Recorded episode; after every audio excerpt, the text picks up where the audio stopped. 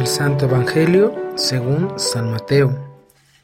Jesús dijo a sus discípulos, Tengan cuidado de no practicar sus obras de piedad delante de los hombres, para que los vean. De lo contrario, no tendrán recompensa con su Padre Celestial. Por lo tanto, cuando des limosna, no la anuncies con trompeta, como hacen los hipócritas en las sinagogas y por las calles, para que los alaben los hombres. Yo les aseguro que ya recibieron su recompensa. En cambio, cuando tú des limosna, que no sepa tu mano izquierda lo que hace la derecha, para que tu limosna quede en secreto, y tu Padre que ve lo secreto, te recompensará. Cuando ustedes hagan oración, no sean como los hipócritas, a quienes les gusta orar de pie en las sinagogas y en las esquinas de las plazas, para que los vea la gente.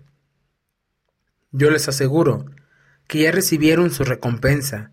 Tú, en cambio, cuando vayas a orar, entra en tu cuarto, cierra la puerta y ora ante tu Padre, que está ahí en lo secreto, y tu Padre que ve lo secreto, lo recompensará. Cuando ustedes ayunen, no pongan cara triste, como esos hipócritas que descuidan la apariencia de su rostro, para que la gente note que están ayunando. Yo les aseguro que ya recibieron su recompensa. Tú, en cambio, cuando ayunes, perfúmate la cabeza y lávate la cara, para que no sepa la gente que estás ayunando, sino tu Padre que está en lo secreto. Y tu Padre que ve lo secreto, te recompensará. Palabra del Señor. Un gran saludo reciban todos. Hoy iniciamos el gran camino de la cuaresma, con este gran signo para nosotros que es la ceniza, hoy miércoles de ceniza. La cuaresma nos invita a recorrer el camino que conduce a la Pascua de la resurrección de Cristo.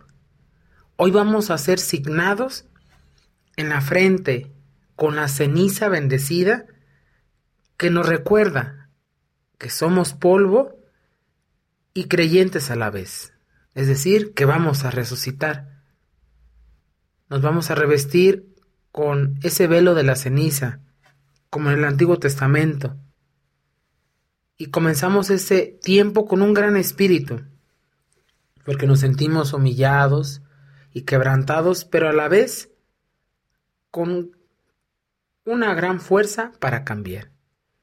El Evangelio marca la línea que debemos de seguir en esta cuaresma. La limosna, la oración, el ayuno. Si alguien quisiera pues darse cuenta, ¿cómo puedo yo vivir la cuaresma? He vivido 10, 12, muchas otras más cuaresmas ¿Y qué debo de hacer? El Evangelio de hoy de San Mateo nos dice y nos marca la pauta. La limosna. ¿Cómo puedo yo ayudar a aquellos que no tienen eso poco?